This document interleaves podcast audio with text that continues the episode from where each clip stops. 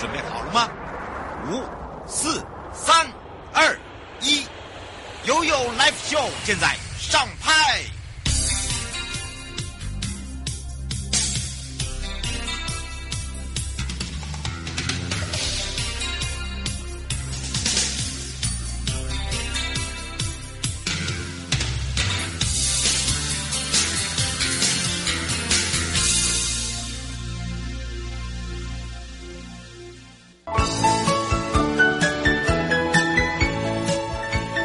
回到了 YOYO Live Show FM 零四点一正声广播电台，陪同大家。好的，我是你的好朋友瑶瑶。好的，来到了现在这个时间，跟我们的生活法律、生活法庭是有相关的。那么今天陪伴大家是台北地检署丁焕哲检察官，要来讲到您吩咐我照办。但是你要知道哦，这个刑事法上的这个教唆犯跟帮助犯，是不是就是您刚才所说的？您吩咐我照办呢？那为什么会有这样子的想法跟说法呢？就主要呢，就是呃，我们要让大家了解什么是教唆犯，什么是帮助犯。好，上回我们有提到正犯，但是呢，什么是共犯？好，这个要要让大家清楚。还有什么样的一个情形呢，会构成教唆犯？教唆犯要负什么样的责任？另外，教唆者呢，是不是有刑事责任？也就要看这个教唆者后续的一个犯罪情形。那什么样情形会构成帮助犯呢？帮助犯要负责什么样的一个呃这个责任哦？那也要跟大家说明。所以待会呢，也会用这个所谓的案例哦，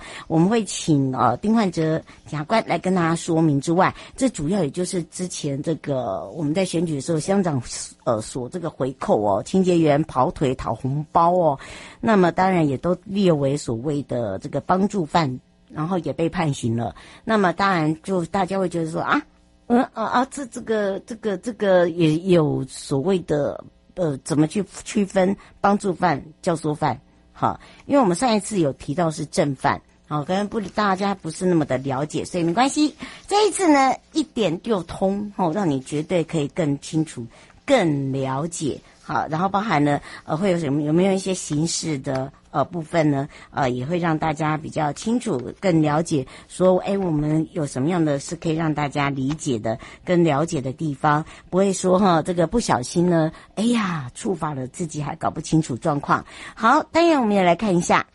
今天的生物法律停看听了。落实司法改革的决议哦，所以呢，这个找回司法温暖人心的一个感动。那法务部呢举办了修复式司法业务检讨的这个研习会。那么为了秉持整个全国司法国师会议有关于就是实践修复式司法的一个正义决议，那么法务部呢也积极的来做这个修复式司法。那透过了呢，怎么样去协助？譬如说，被害人的一个疗愈创伤，呃，恢复平衡，呃，包含了复原破裂的一个关系，在寻求真相跟尊重，还有就是抚慰、负责跟复原中的一个，呃，中间平衡正义，好，来降低所谓的再犯率。那有鉴于此呢，就是强化各地检署所承办的修复式司法业务同仁的一个专业素养。那在呃十九号的时候，我们就用全国的修复式司法业务检讨精进记。研习会呢，来让大家更多的了解。那在研习会中呢，我们就包含了有提升对于这个业务国际趋势演变跟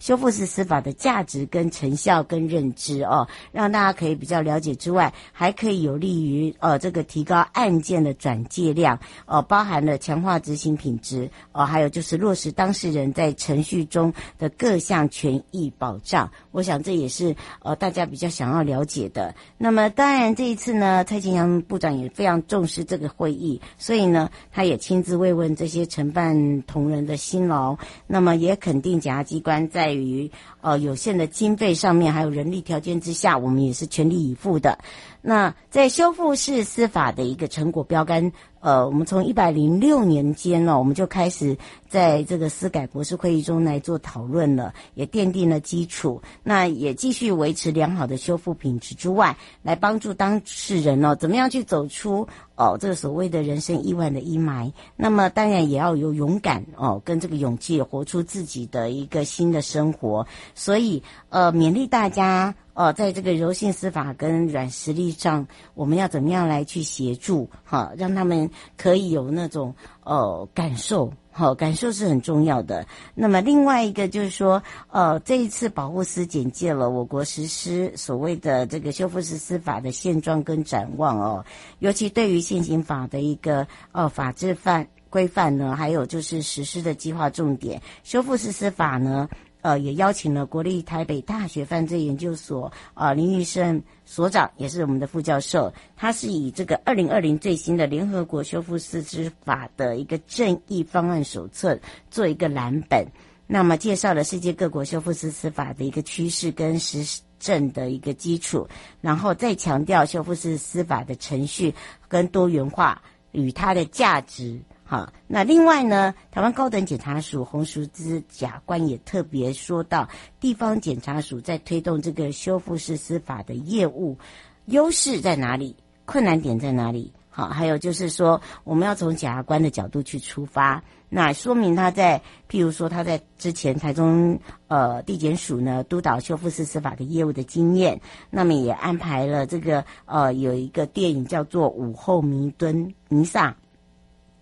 好的，Morse，呃，这个是二零二一哦最新出品的，也有很多项的这个大奖哦，都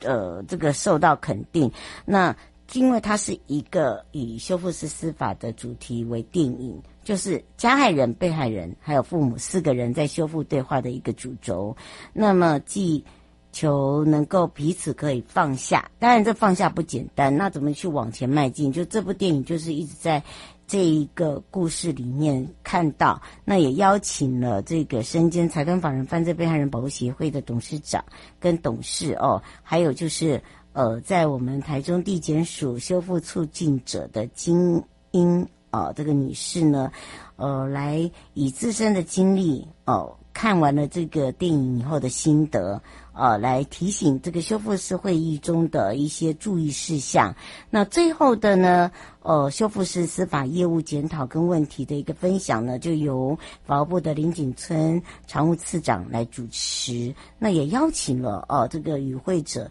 那么包含了业务的宝贵经验的一个呃从中的这些检察官还有从业人员，呃，他们提出的一些政策面啊、呃、法规面、执行面的一些建议，让大家可以对于这个业务可以更。熟悉，可以透过对谈，透过交流，透过呢对方彼此之间的一个成长，我觉得这一个是非常重要的。那么当然呢，这一次所属的矫正机关，还有包含了检察机关做这个修复式司法的业务成果进展，总计总共收了案件是两千六百三十四件，开案是两千三百一十二件，占百分之七十八十七点八。那透过问卷呢，也有发现有九百分之九十二的加害人是同意。呃，会全力来避免这个类的这个事件再次发生，可见于这个对于再犯预防还是有它的一个成效在。好，就等于是要一点一点慢慢扎根。那另外对于被害人而言，结案呢，呃，达成协议后认为说，呃，协议履行结果与期望一致者哦，只占百分之七十六。另外有百分之七十七的被害人认为，呃，感觉正义已经实现。呃，显然这个经由修复式司法的过程，有达到在复原中实现的正义，也就是所谓的正面了哈，不能说正义。那么同时也有这个司法赋予的一个意涵，那么让更多被害人有感到说，哎，我们至少司法为民有在做，有让他们感动到就有温暖、有温度哈。那么当然。呃，这一次呢，我们也用这样的一个方式哦，来介绍一些国际趋势，好、包含了第一线的工作者他们的一些建言，我们也把它记录下来，呃，可以让我们自己在做这个修复实施法的时候，不管是在柔性方面或制度性或运用上面呢，可以更熟络一点。好，这个也是我们这一次在落实整个司法改革决议中呢，找回司法温暖。呃，人心的一种感动，所以在修复式司法的业务检讨中呢，我们也听到了很多的声音，呃，来加以哦，这个未来我们可以做更多的一个参考。那除此之外呢，还有就是法务部办理了犯罪预防的征件活动哦，也办理了一个呃这个颁奖典礼，那非常有创意哦，这个从小学。好，一直到高中、大学都有，而且呢，大家都很有梗。我发现现在的孩子哦，这个包含了有团体的老师的合作，还有家长的合作。那这主要有就是要让孩子们从小扎根，好，养成一个这叫知法守法的一个观念。那法务部呢，多年来也一直把这个法律概念呢，把它带入在生活中。那么，在一百年起，我们就做了这个主题，举办了犯罪预防防的一个漫画哦，比较生动式的，而不是字式的。那么，已经迈入第十一届了。那么，在十八号呢，我们也在呃举办这个盐夏漫活创意说话。哦，这个是全国犯罪预防漫画跟创意短片的一个征件颁奖典礼。那么由部长呢，呃，非常的亲和的，呃，这个来做颁奖，公开表扬这些师生。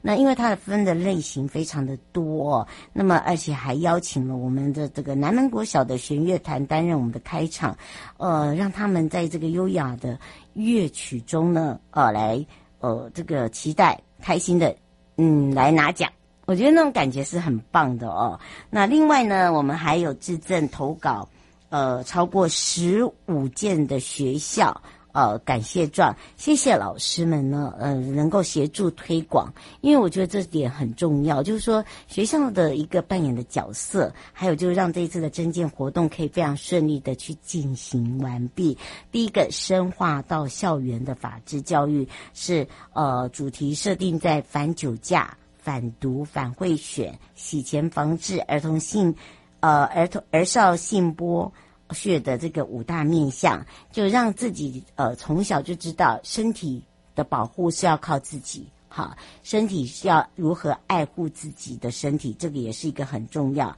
还有就是线上游戏诈骗，哈，还有就是呃，这个出卖自己个人的银行账户等等啊。那当然也呼吁现在的年轻人，现在的孩子可以了解，诶，其实呃，这个是不是只有就是说呃，这个去找工作就会有发生一些问题，包含了你看从小那可能这个诈骗就在。就在身边，你不知道而已。好，这也是我们今天来跟大家聊到的话题了。大家就回到了台北地检时间喽。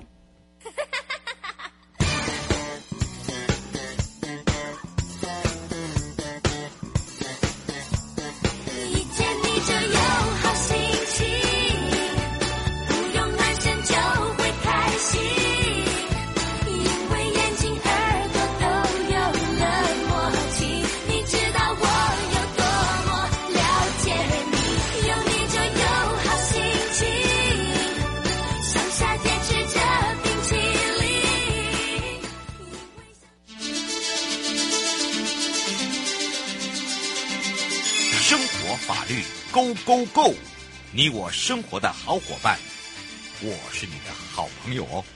我是你的好朋友瑶瑶，再一度回到了 ufo FM 零四点一正声广播电台，陪同大家。那也回到了台北地检署丁患者假关时间了。那么我们刚刚也有讲到这个标题非常可爱哦，这个你吩咐我照办，但是你知道吗？这在刑事法上面是有教唆犯跟帮助犯，大家就这样啊什么？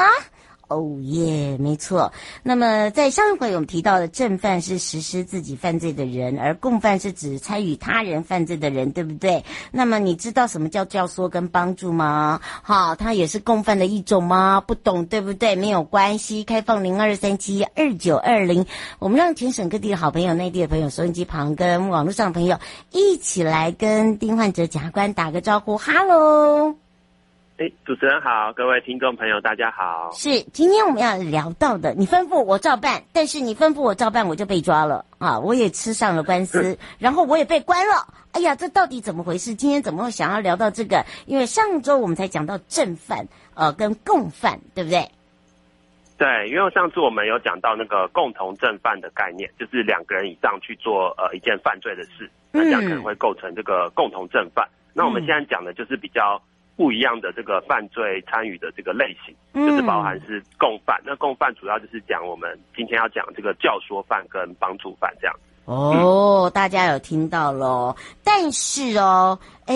为什么会有这个所谓的教唆犯跟呃所谓的帮助犯啊？不就都一样，就是触犯法律嘛？那怎么还会把它分的这么的细呢？就要来请教一下我们的检察官了。好，那。就跟先跟听众朋友大家说明一下，因为就是在呃某一种在法律上，其实犯罪的太样有很多种。那可是有些人他可能就只是在背后，就是唆使别人去怂恿人家。嗯，对对对。那那这样我们也会认为说，哎，他这样如果好像都没有受到法律的制裁，好像也非常不公平。也怪怪啊。就是对于这个对被被害人来讲的话，嗯，所以这个在情形上，我们就可能会看出他是符合这个教唆犯的要件。那教唆犯主要就是在背后可能唆使别人，就是让他就是说产生这个犯罪的犯意啦，然后去真的去做了这个违法事，包含可能就是我叫你说啊，比如说如果你真的爱我的话，你就帮我去教训某一个人，那这样可能就是唆使的这个人就会构成这个教唆犯。那如果真的下手去伤害别人的人，可能就是构成伤害罪的正犯这样。哦，但是呢，大家一定会搞不清楚哦。哎，我只是随便说说啊，他跟我是男女朋友啊，或者是说，哎，这个是我的上司，哎，他叫我做什么，我就要做什么啊。那你你这样子好像，呃，我我好冤枉哦，我好委屈哦，对不对？对，就是如果我们在具体的个案上，我们还是要探究说，哎，像刚刚主持人有讲，如果他只是随便说说，那这个随便说说到底在。接收这个讯息的人来讲，说到底他是不是有这样的一个用意，就是说叫你确实要去做。如果比如说只是我们平常，比如说朋友间聊天开玩笑，对对对，对，然后就没想到人家误信了，以为真，然后去做的话，那这样如果我们反过来检验说，哎，确实他当时就是一个玩笑话，然后一般人可能都不会把它当真，结果你竟然当真了，那这样可能在这个教唆的部分，可能那个开玩笑的朋友就不一定会负上这样的刑事责任。但可是，如果是像刚刚主持人有提到过，就是比较是呃，比如说老板，或者说这个呃帮派的大哥，这个叫你去做的话，可是因为主要是说，就是你做与不做，还是操之在你自己本人的话，那基本上你还是有可能会去，如果真的做了这件事，还是有可能去构成这个犯罪的正犯。只是说，就是要看说，哎，教唆你的人到底他是构成这个教唆犯，还是说他已经呃更严重到共同正犯。像如果是帮派的情形的话，因为帮派主要都是由由上到下这个紧密的控制，那很难说就是说，呃，老大叫小弟去打人，就会老大完全不用负任何责任，或者说老大只要负教唆犯的责任，因为等于这个光这个帮派是有一个犯罪的结构在，所以在这个情形下呢，我会认为说，呃，老大这个居于这个指挥的角色，他也是等于是共同正犯之一，所以不只是教唆而已。是，呃，丁先想请教一件事情哦，就是呃呃，您刚才这样讲的教唆跟帮助犯哦，他可能会分层类。他说，呃，如果说是员工的话哦，这个老板叫我去做什么，我当然去做什么啦。那这样子上面如果说真的触法了，他们也不是那么的清楚。如果真的已经是触法的情形的话，那那这个罪要怎么判？呃，主要我们还是要先了解到说，嗯、呃，是哪一种类型的犯罪。那如果呃，您在就是一般人啦、啊，如果在就是还不确定说这个都是不是构成犯罪的话，比如说是收钱，他现在写，嗯、如果叫我去收钱的话呢？嗯，嗯收钱，那如果一般来讲，就是在一个比较不恰当的场合，或是就是感觉明显就是有违法的可能的这个情形下去收钱的话，嗯，对对对对，如果是一般人就可以判断说，哎，这其实就里面就有鬼。那你去做这件事的话，那可能就是还是会要担负这样的责任，不能说好像是老板指示我去做的，然后我就完全没有事情，都是老板推给老板这样。那可是实际上，如果您是有一些，比如说受到什么样的压力去做这件事的话，那最好的方法就是呃，尽量一开始就是请教一些法律专业的人，或者说尽量去反映，因为到最后呃，老板他如果有责任的话，是他负他自己的责任。可是如果您后来就是等于是。呃，受不了这个压力，真的去做了违法的事的话，那没办法，因为说好像老板给你的压力，所以你去做，导致你完全没有不需要负任何责任这样子。嗯，刘先生，如果说是呃朋友啊，现在变通缉犯，他收留他，他会变成共犯吗？这个也是叫做共犯吗？哦，对，这这个就是一个很好的问题，因为就是如果是通缉犯的话，因为我们可能会有一个这个藏匿人犯的这个法刑法的犯罪这样子。那可是实际上的话，当然第一个你要知道说。他是一个通缉犯这样子，那如果你在不知情的情况下，就是收留他，那个可能是很久以前认识的朋友，他说他没地方住，就收留他。可是你不知道他是通缉犯的话，嗯那这样的话，你可能就是呃为，就是你在主观上你并没有认知到他是通缉犯这一点，所以当然也不会构成这个藏匿人犯罪。那可是如果您确实是知道说他是一个通缉犯的话，那去做这件事的话，那就有可能会构成我们刑法上的这个藏匿人犯罪这样。嗯，是他想请教一点，嗯、那这样子的话，他会有罪吗？呃，就是藏匿的人嘛，嗯，对啊，藏匿人就是会有这个呃，应该是就是刑法一百六十四条的这个第一项的这个藏匿人犯罪这样子。嗯，是，他说最重吗？嗯、他很在意对啊。我看一下，应该这是两年以下的有期徒刑。对，可是你说他最重重，他你说他重，他也重，他不重也不重，也也不重啊。就是说要看那个当时的状况，对不对？对，要看这个情节啊。可是如果确实知道人家是通缉犯，嗯、然后等于是你还收留，故意藏收留他，然后让这个警察机关、检察官这个无法发现的话，那确实就是有可能构成这个藏匿人犯罪这样子。嗯，是，所以呢，嗯、基本上。你要怎么样去构成帮助犯？然后帮助犯要负什么样的一个责任？其实就已经很清楚了，对不对？对，帮助的话可能比较稍微好理解一点，就是比如说，呃呃，我知道你，比如说要去教训别人，那我想说，哎，呃，如果我给你把菜刀的话，搞不好你可以教训的更更彻底，所以我就提供你这样的一个菜刀，让你去作为这个伤害别人的犯罪工具的话，那这样你当然就会构成这个帮助犯这样子。嗯，对。那不过就是同时也有考虑到，就是说，其实有一些在生活上的一些行为啦，就是表面上你可能会认为说，哎，这个在最后犯罪结果发生的时候，好像是有帮助到这个犯罪的实行。可是实际上，他在日常生活中可能是一个很平凡的行为。比如说，我是一个卖面包的，那没想到人家跟我买了面包之后，他在里面下毒，然后去喂给呃他的仇人吃，这样子。那如果没有这个面包来讲呢，如果一开始没有面包的话，也许就不会发生这样的一个犯罪。可是当我在卖面包的时候，我本身可能根本不知道人家要去做这件事，那这样的话我会不会构成帮助犯？那其实就是一个比较呃有趣的问题，就是因为我们实际生活上会有很多这种比较中性的行为，就是光从这个外表来看的话，不一定知道说他到底是有没有呃帮助的这个犯意跟犯罪行为，所以我们就是要等于是事后来检视说。呃，比如说你在卖面包给他的时候，你知不知道他是要拿去做这些违法的事？嗯、那如果你根本就是一般的卖面包的师傅，那可能根本不知道这件事的话，那当然不会因为你单纯卖面包给别人，然后别人拿去做坏事，导致你要负上这个帮助犯的责任这样子。嗯，是。呃，这个是胡先生问说，如果是呃这个。呃，一起共同出去有人，然后打了群架，那么他呃这个失手就把人给这个致死的话，那这个是他、嗯、是他叫我动手，而不是自己想要动手。那这样的话，这怎么去区分？哦，如果是在这个互相殴打，或者说我们围殴一个、嗯、一个被害人的情况下的话，那这样。可能就不只是帮助犯的问题，对，这个已经好像不是这个教唆跟帮助就不一样了耶，对，对不对？对，因为等于是有下手执行的话，一定就是正犯的，就是你等于是上一次讲的，或者说，嗯、对对，你就直接做了这个我们法条构成要件的这个行为，就是伤害，那这样一定是构成正犯，而就不是教唆或帮助。嗯、那不管你是受别人的怂恿，还是说自己去做，那就于下手实施的人，他一定是构成这个犯罪的正犯，这样。嗯，是哦，林小姐说，我刚刚有讲到说，那像那种乡长啊，现在已经已经呃选上了，然后又索取回扣的话，嗯、呃，这这个这个这个也是叫教唆犯，还是说叫别人来跟我们要钱，这样子是帮助犯吗？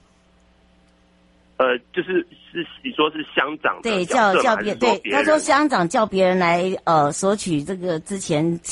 之前给的红包费这些，那这个这个部分怎么去解决？哦、嗯。呃，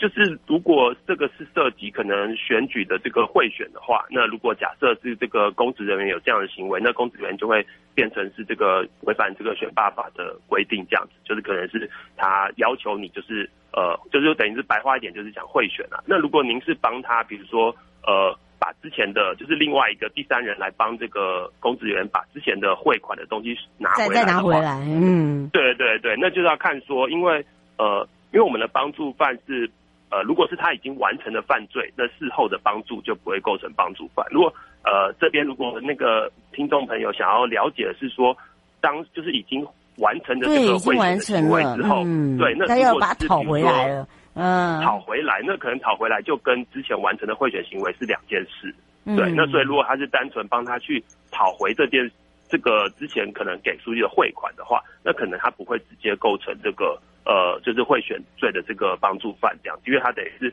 之前把这个钱交出去的时候，他的贿选的行为已经完成了这样。嗯，而且现在已经当选了，嗯、然后呢，他可能他也不会去自己他一定是叫别人去帮你再把那个原来的钱再讨回来。啊、那这个 对这个就不是所谓的帮助跟教唆哈、哦，这个意义又不一样了。对，因为我们的帮助一定是在事前或者是事中的时候要去提供给别人犯罪的这个助力啦，这样。嗯，没错。那如果是已经完成的犯罪，就不会构成这个帮助犯这样子。没错，嗯、所以呢，这就提供给大家做一个参考。最后我们特别提醒大家的地方，三十秒。嗯。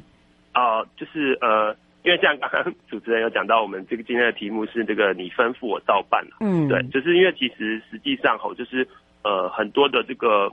呃日常生活中可能我会碰到一些呃不顺心或是冲突的事情，可是呃有没有必要在这个比较情绪低落的时候受别人的挑唆，或是说就是呃帮助别人去做一些比如说违法的事的话？那这样可能就是自己要好好考虑一下，因为呃，不管是真的去做的人，还是你在背后教唆或帮助的人，都有可能会构成这个触犯的刑法，然后必须要付出应有的责任。各位亲爱的朋友，离开的时候别忘了您随身携带的物品。台湾台北地方法院检察署关心您。